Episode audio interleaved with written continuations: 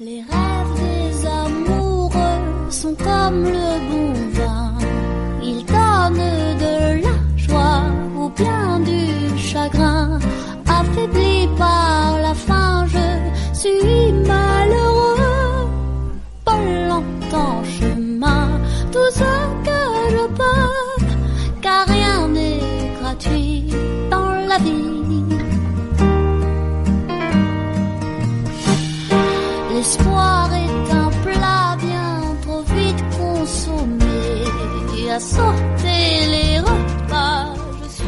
Buenas tardes, soy Elena Fernández y comienza una nueva edición del programa Comer y Beber en la 101.9 y en Soul Radio Live.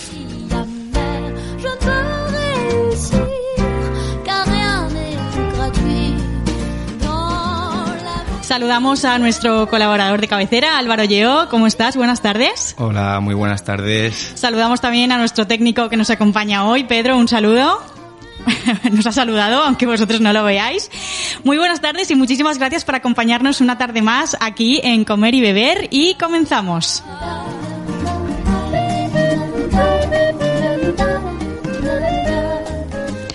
Bueno, Álvaro, en el plato de la semana eh, vamos a explicar, como siempre, primero el producto que vamos a utilizar para dar esas recetas maravillosas. Es, como siempre, un producto de temporada.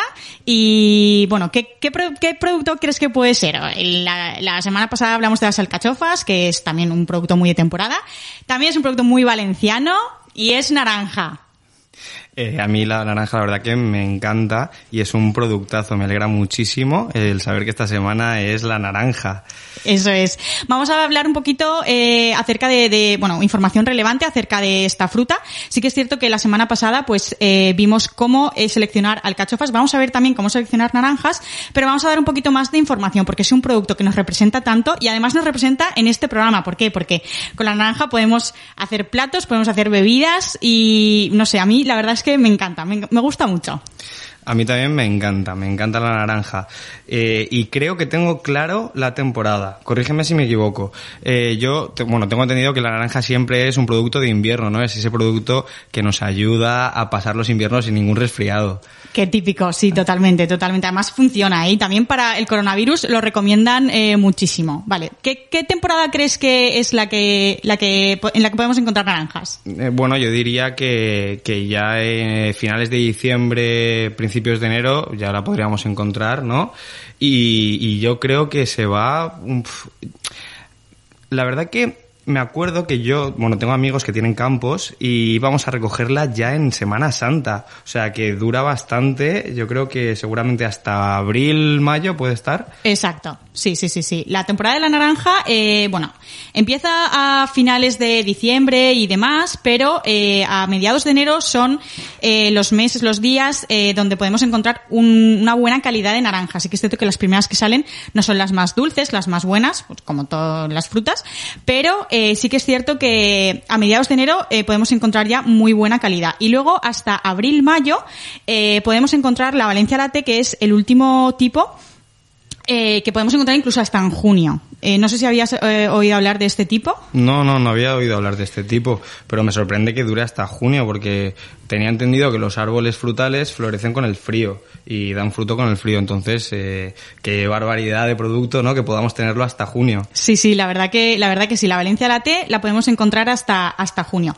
¿Tú sabías cómo se, se recolecta eh, la naranja? Porque cuando tú vas al súper, obviamente, no está cualquier naranja. ¿Sabes el método para seleccionar las que pueden ir al supermercado y ser consumidas por el consumidor? Yo seleccionarlas no, yo lo que sé es que a la hora de cogerla del árbol, porque como te decía, algo más de una vez he ido a recolectarlas, ¿Dónde has recolectado tus naranjas? Eh, pues en Rafael Buñol, Rafael Buñol, eh, en el pueblo de un amigo que tiene ahí campos y alguna vez pues cogemos unas cuantas bolsas y nos las llevamos para pasar el, el- el invierno, como decíamos antes. Muy bien. Y mm, me insistía muchísimo en que no me llevara, por así decir, el tallo que sigue a la fruta.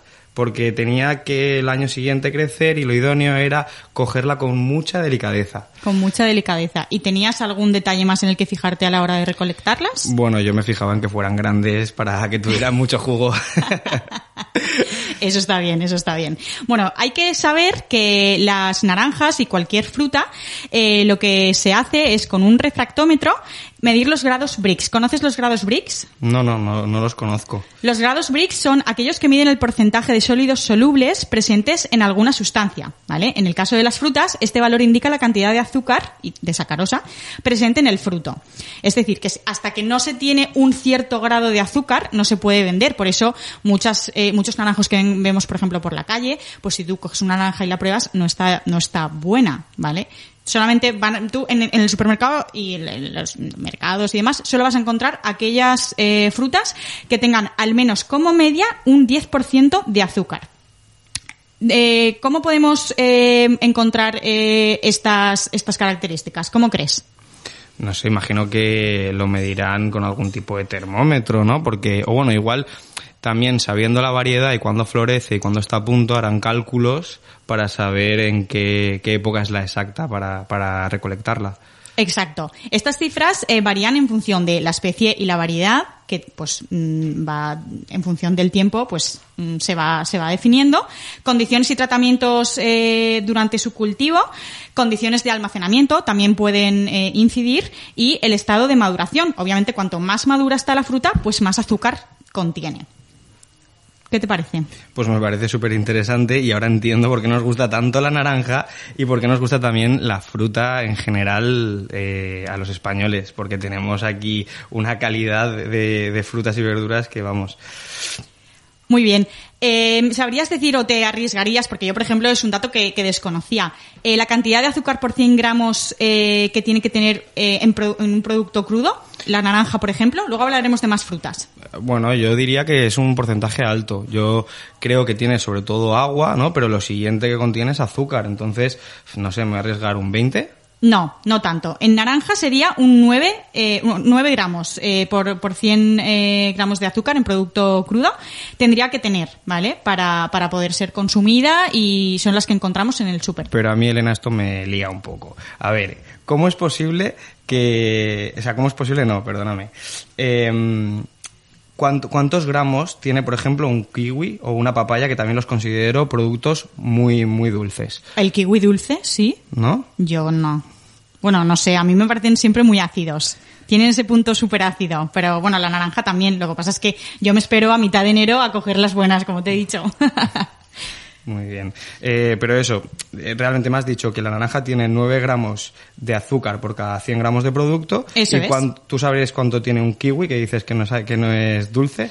Un kiwi tiene un poquito menos, tendría alrededor de 8 gramos de azúcar. Pero bueno, esto también mm, viene un poco dado por lo que hemos comentado antes, ¿no? La especie, la variedad mm. y el momento de su cultivo. Y la mandarina, porque yo, por ejemplo, un truco que, utilizo en los zumos de naranja para que estén un poco mejor es exprimir un par de mandarinas. ¿Es, verdad? ¿La mandarina también es más dulce? Sí, la mandarina tiene eh, 10 gramos de azúcar por 100 gramos de producto crudo.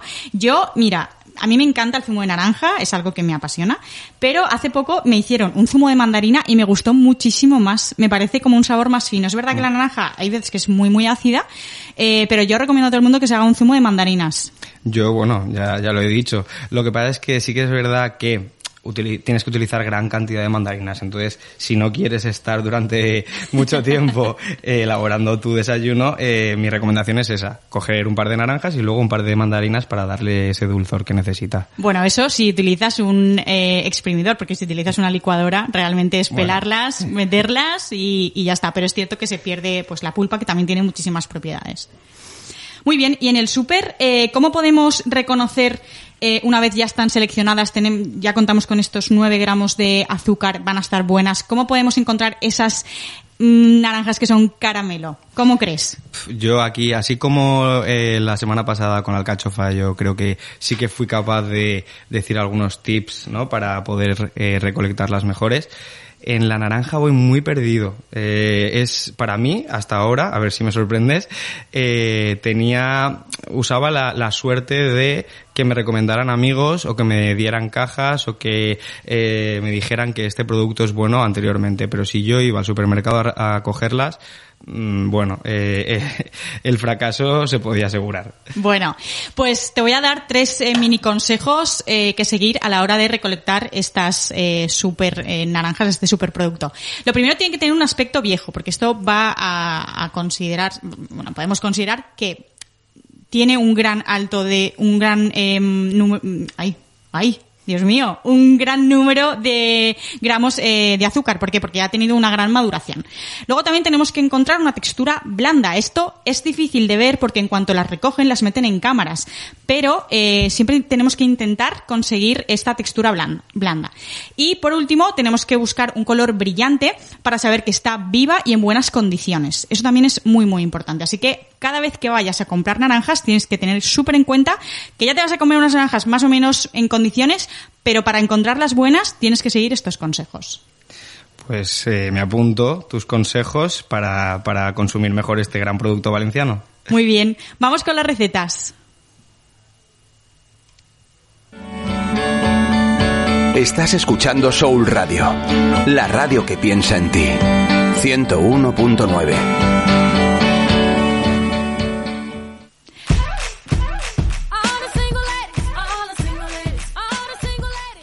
Bueno, y vamos con la primera, que es una de mis favoritas. A ver, a mí me encanta comer, tú bien lo sabes, pero eh, las ensaladas, pues no es aquello que a mí más me apasione. Pues quizá porque, pues, ah, bueno, hasta, hasta, hasta el día que comí esta ensalada que voy a contar, no me apasionaban. Solamente, te digo, ¿eh? Muy pocos ingredientes. Te digo que llevaba eh, rúcula, o sea, era una ensalada de rúcula y una vinagreta. Qué sorprendente. Súper sorprendente. O sea, yo la probé y dije, Dios mío, es mi ensalada favorita en este mundo. ¿Qué ocurre? Es verdad que yo me la comí en un restaurante. No sé si la vinagreta es la que yo voy a contar, pero creo que llevaba estos ingredientes, porque luego también hice pruebas en casa y la verdad que tenía un, sabor, si no igual, al 98% parecido, parecido, ¿vale? La vinagreta la tendríamos que hacer con eh, zumo de naranja, con miel y con vinagre de Módena. O sea, a partes iguales, eh, estos tres productos, ¿vale? Se mueve bien, obviamente va a ser eh, una mezcla muy heterogénea, no va a ser para nada homogénea. Pero es que eso, eh, si lo pones en un bol con rúcula y luego también puedes ponerle pues algo crujiente, tipo unos cacahuetes o unas almendras garrapiñadas, que era como el restaurante lo preparó, eh, de verdad, o sea, un plato sublime y ya ves tú, es que no llevaba absolutamente nada. No sé, no sé si tú has probado algo parecido. Yo la verdad que mm, cuando voy a los restaurantes peco de no pedir nunca, nunca, nunca ensaladas. Y sí que, como, como dices, pues a veces te, te sorprenden y te llevas esas grandes eh, sorpresas, mm, valga la redundancia, porque eh, yo a la hora de preparar una ensalada me suena a algo aburrido o algo en que incluso puedo prepararme yo en casa de manera sencilla y que no va a ser mejor que lo que me prepara en un restaurante, en muchas ocasiones. Pero mm, me, me apunto tu, tu ensalada o, o bueno, a ver si me invitas. Ahí la hago yo. y la haces tú. ¿Tú qué sueles pedir cuando sales por ahí a comer? ¿Qué es lo que más te gusta pedir que te da pereza hacerte en casa? Eh, realmente las, las recetas italianas, bueno, a mí igual aquí me crucifican, pero la, la cocina que más me gusta es la italiana, siempre lo digo. ¿Más que la española? Yo diría que sí, están ahí, ahí. eso. Bueno, en general la mediterránea para mí es la mejor, pero dentro de la mediterránea a mí la, la italiana me, me, me, me flipa. Eh, ¿Y dentro de la italiana qué es lo que más te gusta? Bueno, eh, va, a ser- va a sonar a, a tópico, pero bueno, a ver, los antipasti, ¿no? Como, eh, no sé si se dice antipasti, ¿no? Que es Antipasti. como los, aperitivos, entrantes. los, en- los entrantes italianos en general, creo que los hacen muy bien. Siempre, eh, incluso me gusta que son entrantes, pero a la vez pueden ser platos principales, segundos, eh, postres en, algún, en, en alguna ocasión. Entonces, eh, es una cocina que me encanta. Y todo esto venía porque, ah, porque eh, lo, que, lo que pido en los restaurantes normalmente. Eh, lo que pido en los restaurantes normalmente son platos elaborados, como decías, y platos que eh, supondría días de elaboración en mi casa. Pues no sé, igual eh, realmente una buena boloñesa, una buena, buena boloñesa, igual son cuatro o cinco horas de cocción. Yo no tengo tiempo para elaborar esa boloñesa. Eh, y eso mezclarlo pues con cualquier tipo de pasta o incluso con algún tipo de masa o con, con lo que sea.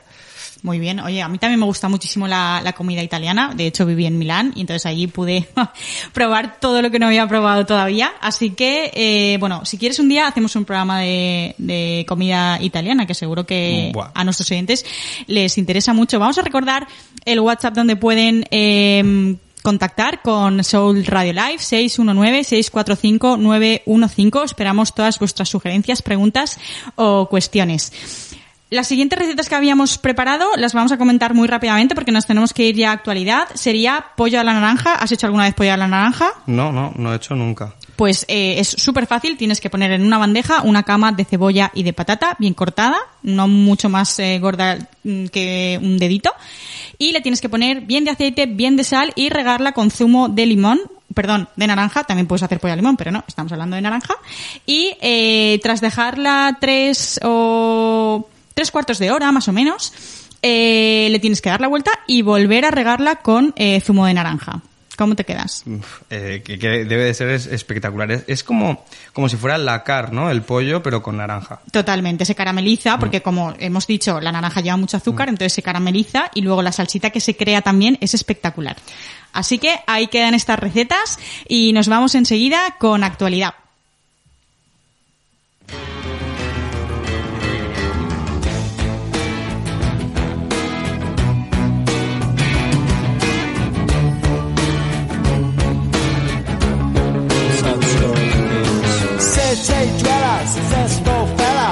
Thought to himself, oops, I've got a lot of money. Caught in a rat race, terminally. I'm a professional cynic, but my heart's not in it. I'm paying the price of living life at the limit. Caught up in centuries, anxiety. Yes, it plays on him.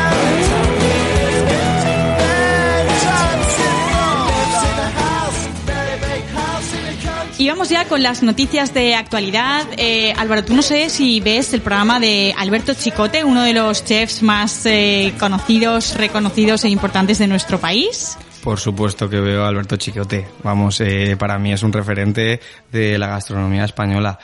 Em, lo que he hecho en falta es el programa que realizaba antes, el de Top Chef, porque ahora están mucho con Masterchef y demás, pero a mí me encantaba ver Top Chef y ver cómo las grandes estrellas de la cocina española se enfrentaban, por un lado, a unas cámaras y por otro lado, a la cocina, ¿no? A todo tipo de cocina internacional, eh, como todos los españoles, pues eso, es- veíamos lo que hacían. Nos trasladaban sus cocinas a nuestras casas.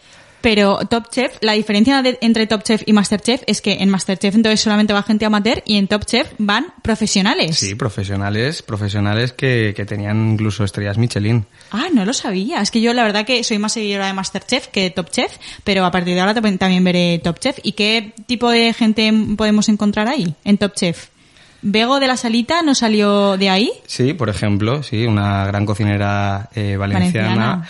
También valenciana como nuestro producto de hoy, eh, que realizó, bueno, realmente ganó, ganó el programa ganó. y desde entonces sí que es verdad que incrementó un poco los precios. Un poquito, ¿no? y, y era un restaurante al que no se podía acudir, pero, pero si no, si no tenías, a no ser que tuvieras eh, la, la cartera llena de billetes. pero antes sí que tenía unos precios más económicos. Sí, antes de ganar la- esta edición sí que tenía precios bastante, bastante económicos. No lo sabía, vaya. Sí que es cierto que ella seguro que en Masterchef no fue, o sea que tuvo que ir a, a Top Chef. Pero bueno, yo tengo muchas ganas de ir a la salita y al nuevo espacio que ha abierto en Ruzafa, que desde aquí, pues oye, si algún oyente ha ido y nos quiere dar su recomendación, en el WhatsApp 619-645-915, lo espero porque de verdad que he oído y he leído muy buenas eh, críticas, la verdad es que sí. Bueno, volviendo a Chicote, eh, la noticia de hoy, eh, no sé si has oído los restaurantes de quinta gama, pero Chicote en su último programa lo ha puesto de moda. Yo lo había, lo había escuchado y, y lo había escuchado como algo positivo en un principio. Conocía los restaurantes de quinta gama y, corrígeme si me equivoco, eh, tengo entendido que es un producto que ya viene cocinado, ¿no? Ellos, el restaurante se dedica un poco a servirte, ¿no? Sí, eh, vamos a explicar en primera instancia eh, a nuestros oyentes qué, es, qué son las gamas de los alimentos para poder llegar a la quinta gama y entender qué es un producto de quinta gama, qué restaurante puede ofrecer un producto de quinta gama y dónde está ahí, digamos, eh, la no información bien dada o, bueno, porque realmente no es engaño, quiero decir, un restaurante quinta gama es tan válido como otro, pero lo que no está bien es pretender que no lo sea, ¿no? Entonces, bueno, vamos por partes, como hemos dicho, vamos a explicar qué son las gamas de los alimentos. Para entender qué es un restaurante de quinta gama, eh, debemos entender primero, pues, qué son las gamas, ¿no? Las la gama de un alimento la determinan las diferentes tecnologías cocinados o procesados que ha sufrido el producto. En este sentido, ¿tú sabrías decirme cuál es la primera gama? Bueno, yo diría que la primera gama entonces serán aquellos alimentos, eso, frescos y naturales como lo que recoges en el supermercado o en cualquier superficie donde vayas a comprar. Eso es, son productos absolutamente naturales que no han sufrido ningún proceso ni de conservación, eh, ni lavados, cortados, etcétera. Se- sería, pues lo que tú has dicho, eh, a la hora de recolectarlos, tal cual eh, los da la tierra, ¿no? Eh, en el caso de la segunda gama, eh, tendríamos, pues bueno, alimentos que han sido trabajados a nivel térmico en algún tipo de envasado. Es decir, han sido envasados, pero no han sufrido ningún tipo de cambio. ni en su estructura genética, ni en su estructura física, ni ningún tipo. Simplemente eh, sufren un proceso de envasado. Y aquí entraría lo que llamamos envasado al vacío. Eh, no, eso eh, sería eh, en el un, un segundo, un- bueno, en el, en el cuarta cuarta gama. Aquí entraría todo lo que venga en lata o en recipientes de cristal. Ah, vale. Este tipo de envase. Hablamos entonces de conserva, ¿no? Una conserva podría ser. Vale, sí, como antiguamente, ¿no? Que el tomate, porque por eso de que no podíamos preservarlo todo el año, pues nuestras abuelas o bisabuelas eh, realizaban la, la conserva con un poquito de azúcar y, y hirviendo el tarro, ¿no? Hirviendo el tarro, exacto. El otro día yo preguntaba, eh, porque bueno, me encontré una botella de aceite y dije, vale, eh, el aceite caduca. Y una persona me dijo, a ver, eh, todos los productos ahora, por un tema de sanidad, tienen que llevar una caducidad, pero antiguamente los eh, alimentos se conservaban en aceite. Por supuesto. Con lo cual, ahí eh, es una pregunta que yo quiero descifrar en algún momento porque realmente no lo sé. Yo no sé si tú me la sabes contestar. Yo no te sé contestar, pero te puedo decir que el queso en aceite es una maravilla. Es mágico, mágico, sí, sí que es verdad. A ver, yo sinceramente creo que ahora todo tiene que ir con una etiqueta de caducado, pero eh, es cierto que el aceite es, es un conservante mm, por naturaleza desde hace siglos, con lo cual yo no creo que fuese a caducar. Obviamente tú no te puedes tomar un queso, bueno, un queso en aceite de hace 100 años te puedes tomar, como el vino. Yo no, no, no sabría decirte, pero yo creo que sí, ¿eh? ¿Sí? Sí, sí. Bueno, pues esto lo tendremos que preguntar y se lo tendremos que decir a nuestros oyentes porque a mí me parece súper, súper interesante. Pero bueno, productos de segunda gama son los que tienen que ver con el envasado. Productos de tercera, de tercera gama, ¿sabríamos decir eh, a qué nos referimos, Álvaro? Yo diría que nos referimos a productos que ya han pasado por un proceso, ¿no? Igual como la congelación o, o que le, lo han hervido, le han aplicado calor antes de eh, venderlo o comercializarlo. Efectivamente, son eh, aquellos productos que han sufrido un proceso de congelación, concretamente congelación. ¿Y los de cuarta gama? Mm, no sé, cuéntame, ¿qué son los productos de cuarta gama? Bueno, como eh, antes estábamos adelantando que eh, son productos que son envasados al vacío, pero únicamente eso, ¿solo los han envasado al vacío? Son eh, los eh, productos envasados al vacío y eh, los que están en atmósferas modificadas, seleccionados, pelados, cortados y lavados. Pues, por ejemplo, eh, típica bolsa de verduras para poner en el micro, que ya te vienen pues varias verduras cortadas, lavadas y demás, o incluso la rúcula, ahora los canónigos, todo esto ya viene, viene lavado, envasado y demás. Entonces, estos serían productos de, quin- de cuarta gama. No sé si te acuerdas, pero ya que hablábamos de Alberto Chicote, estuvo realizando un, un programa también de comida saludable cuando empezó a adelgazar. Y mm, eh, él iba a una familia y recomendaba pues cómo elaborar las recetas, eh, cómo comprar en el supermercado para que sea por un lado económico y por otro lado saludable. Y mm, él no soportaba este tipo de producto que ya está preparado, la típica bolsa de verdura congelada. Él no la aguantaba, decía que era, por un lado, más económica la verdura fresca y que no cuesta nada hacer cuatro cortes y ponerla en, en una sartén o en una cazuela. Yo soy de las que, por ejemplo, los champiñones que los venden laminados o enteros, soy de los que los compra eh, enteros. ¿Por qué? Es una, una razón muy sencilla. Eh, obviamente es mucho más cómodo tenerlos ya laminados porque los tiras a la sartén y, y ya está. Pero tú ten en cuenta que, yo no sé si te has fijado, en las eh, bandejas que vienen ya laminados todos tienen la misma, la misma forma y demás. O sea, están decidiendo por ti qué trozo del, eh, del champiñón te comes. Entonces a mí eso es una cosa que no me gusta. Claro, no me gusta. claro. Igual que mi madre siempre me ha dicho, los yogures no los puedes comprar azucarados, porque entonces pierdes la noción del azúcar que te estás tomando. Porque si tú te pones más, ya no, no, no puedes calcular si puedes mirar lo que pone en la etiqueta, pero vete tú a saber. Vete tú a saber, y la sacarosa, la, el edulcorante y todo, todo lo que los productos eh, que endulzan. Exacto, exacto, exacto. Y bueno, eh, en relación a, a esto también, eh, los alimentos al vacío y en atmósferas modificadas, eh, compaginados con la aplicación de frío, se convierten en otro mecanismo de conservación de alimentos muy interesante.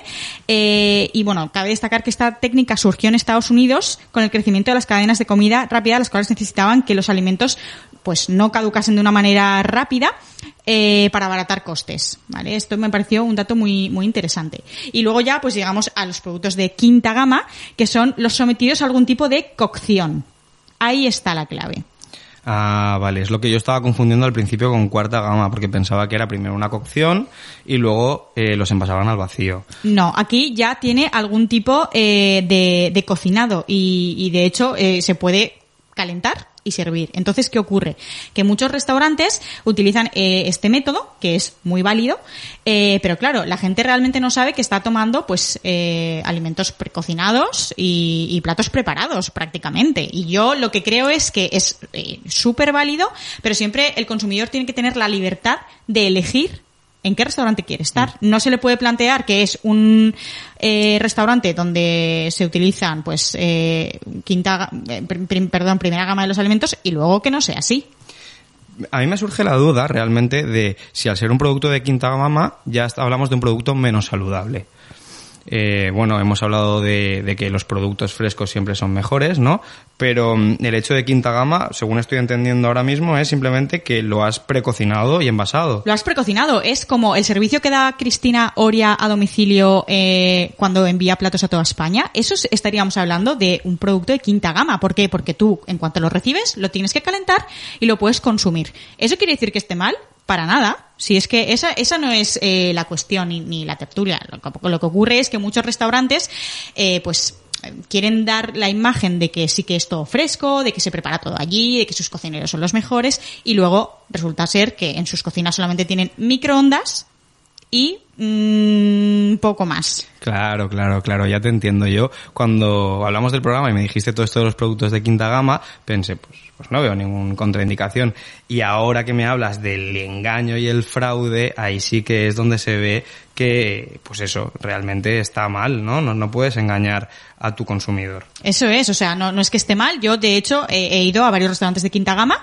Me he enterado luego de que eran de quinta gama, sí que es cierto, pero el, el producto está, está bueno, es bueno, es económico, que es una de las claves para detectar si es de quinta gama. También una carta muy larga, porque claro, tú al final en una cocina pues puedes hacer lo que puedes hacer en el tiempo que tú tienes desde que se sienta una persona hasta que te pide un plato. Claro. Va- vale, yo lo- ya voy entendiendo también algunas cosas, porque claro, yo cuando iba a un restaurante y veía una carta kilométrica, que decía, yo pensaba dos cosas. O tienen millones de personas trabajando en cocina, o por otro lado, eh, realmente esto no puede estar bien, tienen que tenerlo congelado. Y, y yo sí que intentaba ir a restaurantes con una carta pequeña, pequeña, cuatro o cinco platos y que vaya cambiando semanalmente. Eso es, eso sería un muy buen consejo. Pues muy bien, esperamos que esta información haya sido súper útil para nuestros oyentes. Nos vamos a hacer una pausita y enseguida venimos a tomarnos un vinito.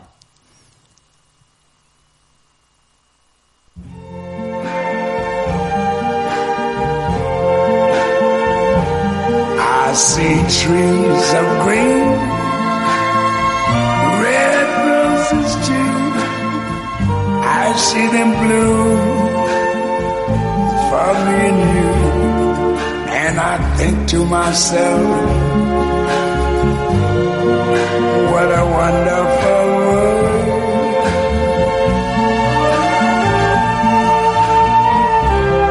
I see skies of blue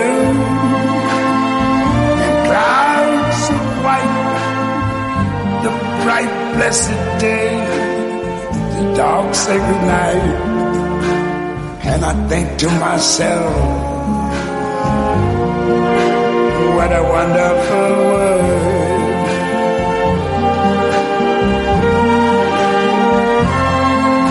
The colors of the rainbow, so pretty in the sky, are also on the faces people going by. I see friends shaking hands, saying, How do you do? They're really saying, I love you. I hear babies cry.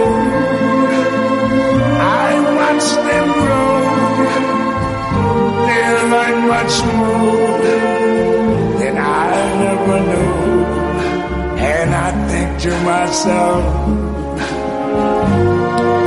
what a wonderful world.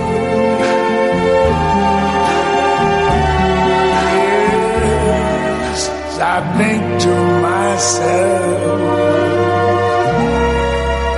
what a wonderful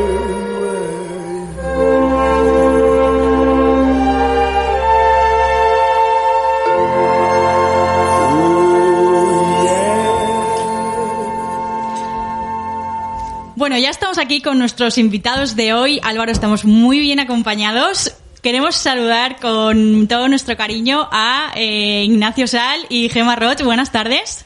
Muy buenas tardes, ¿cómo estamos? Hola, ¿qué tal? ¿Qué tal? ¿Cómo estáis? Muchísimas gracias por venir, en primer lugar. Estáis invitadísimos y ojalá vengáis muchas veces más. Eso en primer lugar. Bueno, eh, para no- todos nuestros, eh, todos nuestros oyentes, eh, vamos a hablar del el servicio de delivery, tanto a nivel Valencia como a nivel España. Y hemos traído pues a dos eh, emprendedores que han lanzado su proyecto hace muy poquito. Y bueno, nos vienen a contar un poco cómo lo están viviendo, cómo está el sector y demás. Si os parece, Ignacio, cuéntanos tú en primer lugar eh, cuál es tu proyecto y, y en qué se diferencia de los demás. Bueno, pues nosotros hemos montado hace poco Baoban, es un delivery y takeaway de, de Baos. Eh, para quien no conozca el producto, es un pan taiwanés hecho al vapor que queda muy jugoso y, y bueno, tenemos eh, la receta propia del pan es artesana hecha por nosotros y toda la- todo el interior del bao, digamos, eh, también lo, lo cocinamos y son recetas, eh, recetas nuestras. Eh, este producto lo lanzamos en, a finales de noviembre. Eh, empezamos una etapa de validación de, de ver si realmente había interés en el mercado, eh, alquilando una casa de comidas para llevar por las noches y, y desde ahí enviábamos nu- nuestro producto.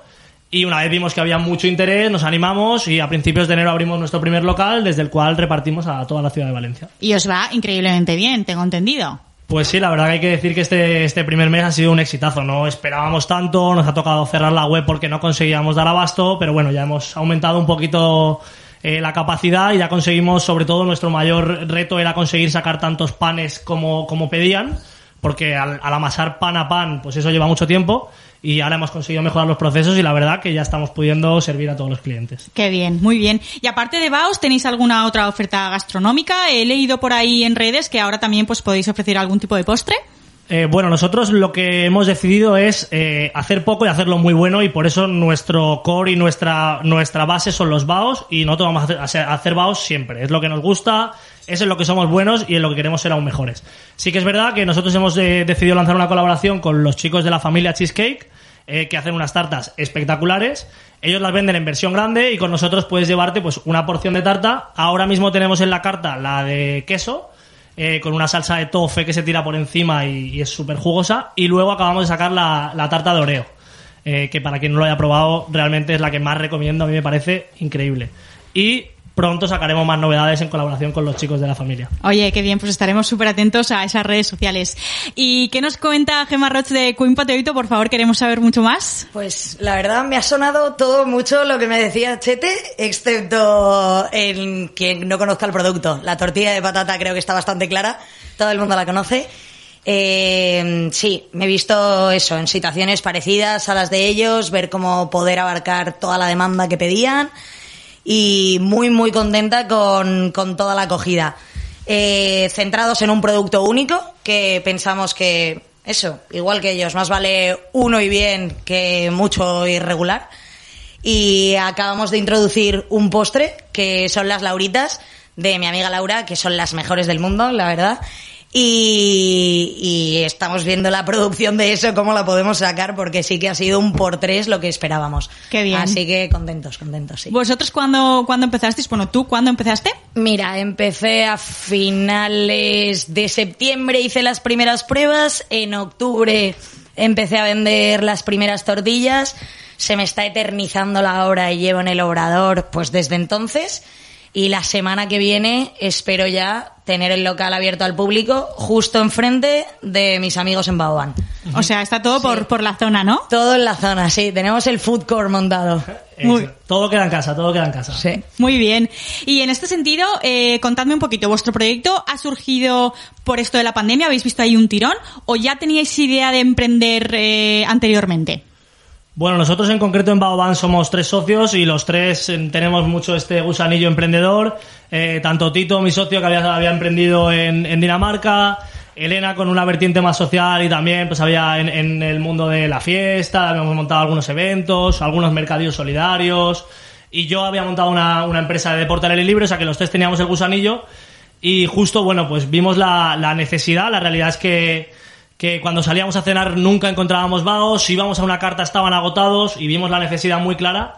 Y, y bueno, en noviembre nos lanzamos a probar. Como la prueba era barata porque era alquilar una casa de comidas para llevar por la noche y, y pedir un par de permisos y ponernos a servir, lo probamos y la verdad que la acogida fue espectacular. ¿Y en vuestro caso, Gemma? Pues en mi caso, yo creo que, que la idea nunca hubiese surgido si no hubiese pasado el tema del COVID, del confinamiento.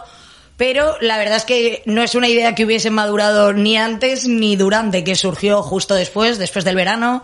Tuve la idea y en cuestión de dos días estaba, estaba sacando el producto. Entonces, sí, pero si no hubiese estado esta situación, seguramente no lo hubiese sacado adelante de la misma forma. Qué curioso. El programa de hoy, Elena y yo, lo hemos dedicado a, la cocina de la quinta gama. Entonces, la pregunta estelar que tenemos que hacer en nuestro programa de hoy es, ¿tenéis algún producto de quinta gama? Bueno, primero, ¿conocéis la quinta gama? Hombre, claro, son productos de quinta gama. Los productos de quinta gama son aquellos que han sufrido ya cualquier tipo de cocción. Con lo cual, son productos de quinta gama. Estaríamos hablando como el servicio de Cristina Oria. No, pero realmente ellos, eh, el producto llega final a tu casa y ya está cocinado. Claro, No ha, su- no- sufrido una cocción. Claro, exacto, pero ellos lo preparan desde fresco en su, en su cocina, entiendo. Claro, sí, sí, pero no tiene que ver. O sea, es que los, los productos que ya han sufrido una cocción no quiere decir que sean frescos, sino que ya, ya han sido cocinados de alguna manera. Han sido ordena- or- horneados, han sido fritos, han sido mm, hechos al vapor, como el caso de los baos, pero eh, obviamente son, son, serían de quinta gama, ¿no? Chicos, ¿vosotros cómo lo veis? Yo creo que son quinta gama. Claro. Yo, yo en todo momento había pensado, o sea, he tratado mi producto como quinta gama porque al fin y al cabo yo lo trato en una dark kitchen. No, ¿sabes? No se trata de, de, de, bueno, de eso, de un servicio al uso de restaurante y lo consumes en tu casa en, en última instancia. No se va a acabar de hacer una distinción con aquellos deliveries que acabas de preparar el plato en tu casa, que creo que es un poco a lo que se está refiriendo Álvaro, ¿no? Sí, yo me refería un poco Sí. a eso. Ah, vale. ¿Verdad? vale. Sí, pero creo que incluiría, o sea, lo, lo metería en, en el mismo saco un poco nuestro producto, porque al fin y al cabo eso, tienes que, si, si bien está ya preparado, tienes que organizarte una cena. Creo que ahora un poco casi todo el delivery lo metería en quinta gama, pero, pero bueno. Yo igual es que estoy desinformado. Yo entendía que, que la quinta gama era un poco productos que, que uno compra ya precocinados y, lo, y lo reve- le da un par de toques y lo revende. Ese, ese era mi... Y, y en ese caso yo creo que tanto, tanto Queen Potato como, como Baoban eh, lo que hacemos es comprar producto fresco. En el caso de, de Gema yo le he visto sacos de patatas inmensos. Eh, nosotros hemos traído pato, traemos el, el pule- eh, traemos el- la aguja de cerdo que luego cocinamos con receta propia. O sea que todos nuestros productos son productos frescos que luego nosotros cocinamos, así como el pan, que lo que desde la harina y la levadura lo, lo hacemos todo, y lo servimos. O sea, en ese sentido creo que nos diferenciamos un poco de el que compra congelado, lo fríe y lo vende. Creo que, tenemos sí. ese punto un poquito de más valor añadido. Uh, bueno, es una gran, eh, un Nos gran valor añadido. proceso- nos comemos el proceso entero entre los dos. Por supuesto. Eh, ¿Y qué pensáis del mercado del delivery en Valencia y a nivel nacional? Eh, ¿Creéis que eh, ha surgido pues una gran producción en este sentido? Los datos han aumentado muchísimo con, con el COVID. ¿Creéis que se van a mantener estos datos? Porque yo creo que también la gente ha visto que es muy cómodo pedir a domicilio, ¿no? Veníamos hablando justo de, de ese tema del coche. La verdad, eh, pensamos efectivamente que era un, un, un servicio que ya estaba en auge antes de, del confinamiento y del COVID, pero que claro, ahora se crea una necesidad pura y dura. No es ya que tengas la elección de voy a un restaurante y me lo traen a casa, es que ahora solamente está la opción de que te lo traigan a casa y más justo estas semanas en Valencia. Creo igualmente que, que luego esto sí que se va a mantener. Las personas somos, nos creamos por hábitos. A quien le gusta y se ha acostumbrado a pedir en su casa va a seguir manteniendo esa costumbre. A, no- a lo mejor no los mismos días que está haciendo ahora por necesidad u obligación, pero que sí que una o dos veces por semana seguirá pidiendo a domicilio seguro, la verdad, sí. Yo también creo. ¿Tú qué opinas, eh, Álvaro, en ese sentido? ¿La gente seguirá pidiendo deliveries o...? Yo creo que ha venido para quedarse y, y que nuestros amigos van a tener bastante, bastante suerte con su negocio porque han sabido leer el mercado. Yo lo que comentaba con, con mis socios, creo que nos subimos a, a un coche en marcha y, y- y sin duda ha pegado un acelerón muy fuerte ahora y gracias a Dios nos hemos montado encima, ¿no? Y, y en ese sentido creo que, que tanto Baoban como Queen Potato hemos empezado en un momento muy bueno y, y digamos que hemos sabido coger el, el arreón. Y, y sin duda yo creo que esto se va a quedar. Al final yo la única pega que le veía al delivery era que en su- hace un año o dos años no salías de la hamburguesa, la pizza y el sushi. Y creo que ahora eh, pues opciones como la de Gema con las tortillas de patata como las hace mi madre, mamá, perdón, pero, pero están casi igual de buenas y, y, nosotros pues al final son opciones eh, que son más sanas, que son más auténticas y que yo creo que ofrecen un poco más de variedad y el cliente eso lo valora. Totalmente, concretamente en la ciudad de Valencia, no, yo no había visto, no sé tú, eh, Álvaro, yo no había visto este tipo de, productos, ¿no? O si lo había visto, no, no habían tenido el éxito que, estáis teniendo. Eh, con este éxito rotundo, eh, ¿os planteáis abrir mercado quizá en otras ciudades si la cosa sigue yendo como, como parece?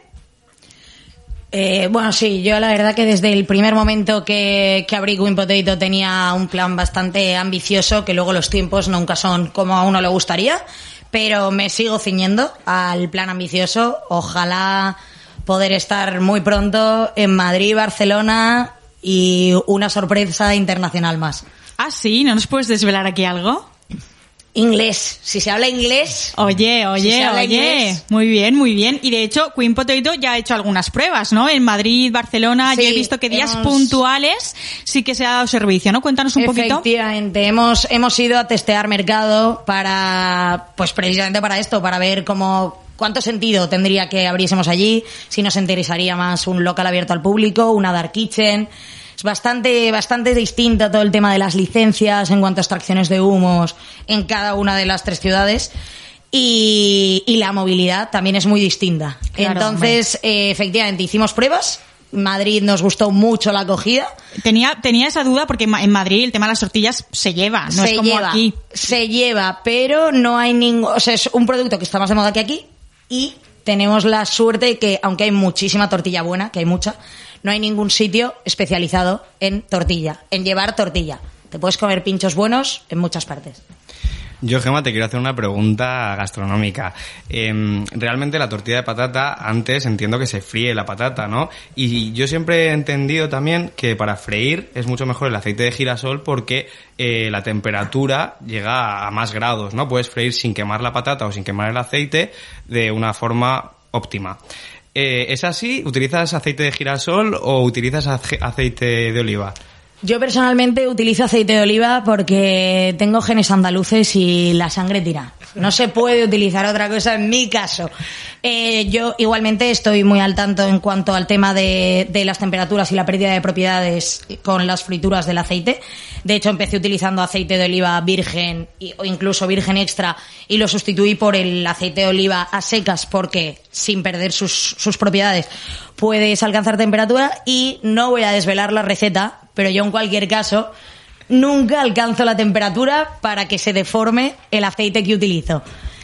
Bueno, eso al final es lo más importante, ¿no? O sea, Sí. que nos, no- sí que nos estás desvelando que realmente el aceite de oliva no virgen extra es un buen aceite para... para Abso- usar. absolutamente. Si quieres freír a temperaturas elevadas, el de girasol seguramente es el que menos pierde sus propiedades y además no deja sabor en el producto. Que en mi caso, a mí me gusta personalmente que la tortilla y las patatas tengan ese saborcito a aceite de oliva. Pero en cuanto a propiedades y ser bueno, freír en aceite de girasol lo es. Muy bien, pues oye, agradecemos también la sinceridad. Y Baban, ¿cómo tiene pensado evolucionar? Cuéntanos un poquito. Bueno, nosotros tenemos un plan igual de ambicioso. De hecho, nada, desde que crecimos, desde que nacimos dijimos que queríamos ser los mejores vagos de España y vamos a por ello. Lo que pasa que aquí, bueno, justo en, en Valencia tenemos la suerte de contar con, con Juan Roch y su teoría sobre la expansión, que él habla de la, la gota de aceite, la mancha de aceite, cómo se va expandiendo poco a poco, y nosotros eh, digamos que, ¿por qué no imitar, no? ¿Por qué no imitar a, a- a los que saben mucho?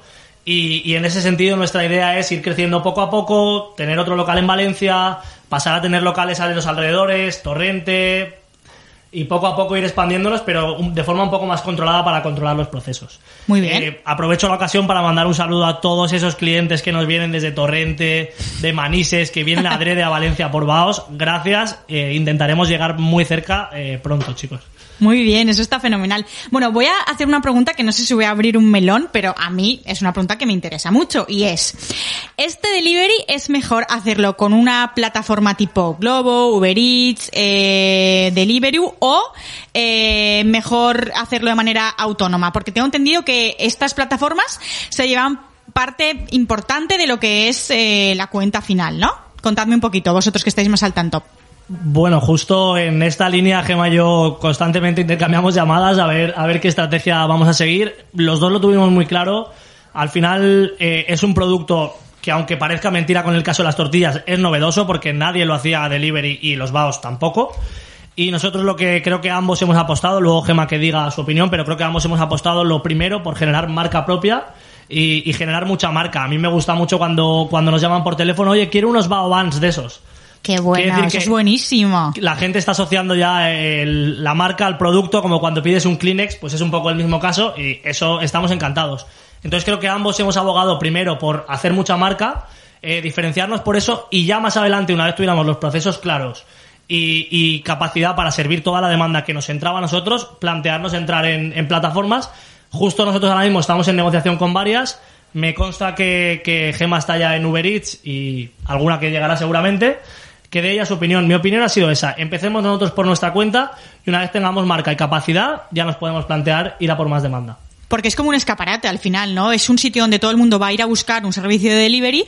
Obviamente, eh, yo creo que interesaría estar ahí, pero siempre y cuando te sea rentable. Porque si se llevan el porcentaje que a mí me han contado que se llevan, ojo, eso hay que medirlo, ¿no? A ver, lo, ahora entraremos en detalles con el tema de los porcentajes porque realmente varía, varía mucho. Eh, yo estoy totalmente de acuerdo con lo que ha dicho Chete. Eh, De hecho, yo que empecé un poquito antes que ellos, lo hice, lo hice efectivamente así. Empecé con mi propio delivery, mi propia web, mi servicio, que la gente me conozca, pida una queen potato efectivamente en vez de una tortilla. Y a partir de ahí sí que son las mismas plataformas quienes se ponen en contacto contigo.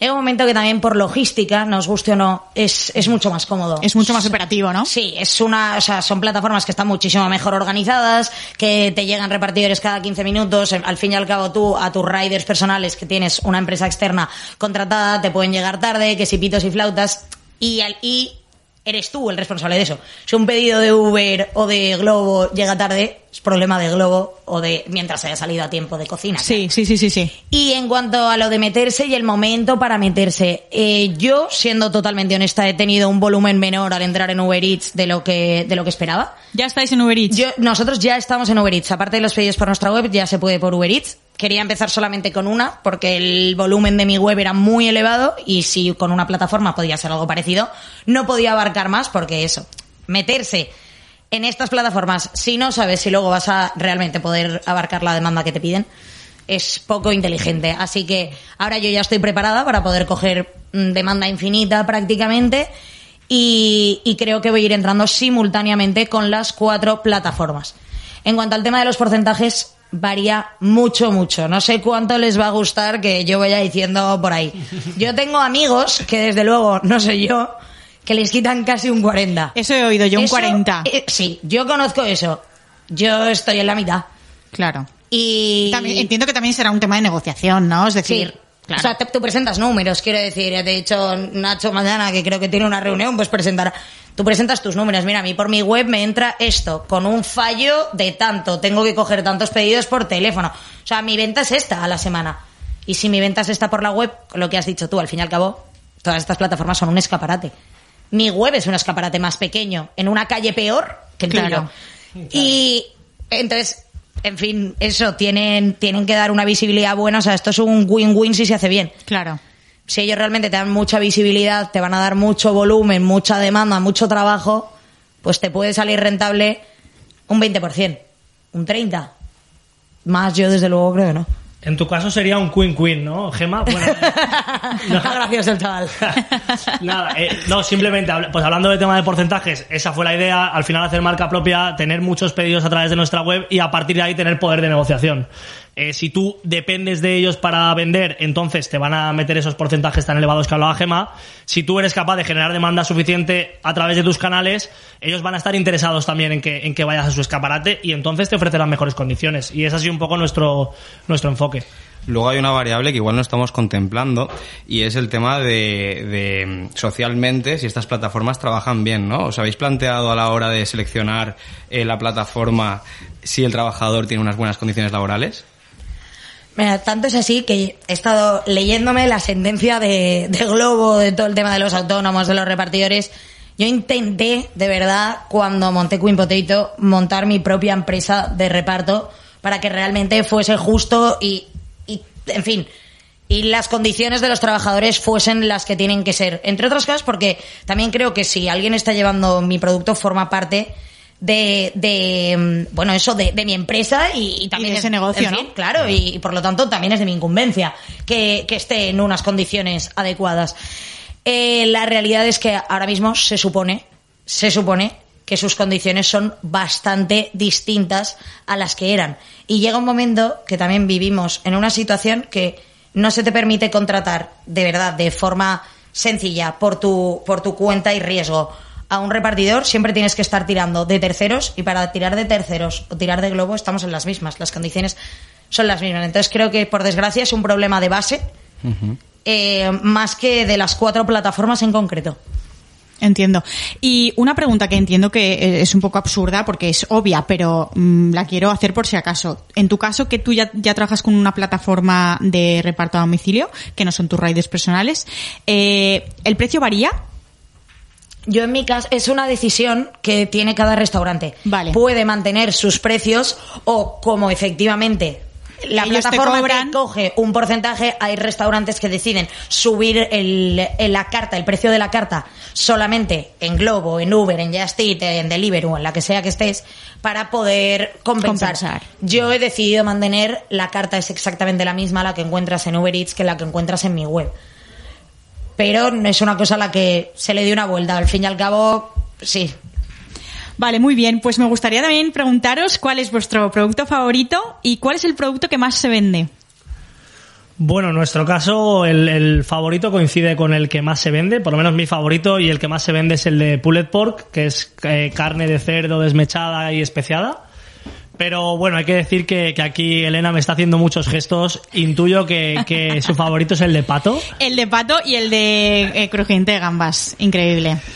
Bueno, la realidad es que para gustos colores nuestros datos son, son muy, muy especiales porque es que si los miras sale prácticamente lo mismo de cada... Están en una carrera a ver, a ver qué bao gana. De momento va ganando el de Pulled Pork, pero ya digo que están muy equilibrados los cinco baos que tenemos. Muy bien. ¿Y en Yo voy a, opinar, voy a opinar rápido sobre vosotros. El mejor es el de Pato Hoisin. Lo voy a dejar aquí claro.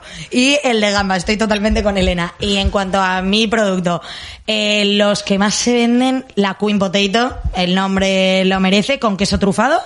Y la campera, con longaniza y queso gallego, también se, se vende muy, muy bien. Yo quiero saber también, sobre todo, si se vende más la de patata solo o patata con cebolla. Por desgracia, estamos al 50-50. Vaya por Dios. Qué mal Sí. gusto tiene la gente. ¿eh? Sí. Totalmente. Vamos con la última pregunta. ¿Qué consejo o buena práctica le dirías, eh, Nacho, tú a Gema y Gema tú a Nacho, de lo que estáis haciendo bien o ese producto que os encanta, algo bueno el uno al otro? Bueno, si quieres empiezo yo, Gema. A mí me encanta lo que hacéis. Me encanta que te vayas al mercado a comprar las patatas, que, te, que sea todo producto local, todo producto de kilómetro cero. Mm, Nosotros intentamos lo mismo y la verdad aprecio y valoro un montón ese esfuerzo que haces por, por hacer todo producto de proximidad y, creo que haremos del mundo un, un lugar mejor gracias a ti, Gema.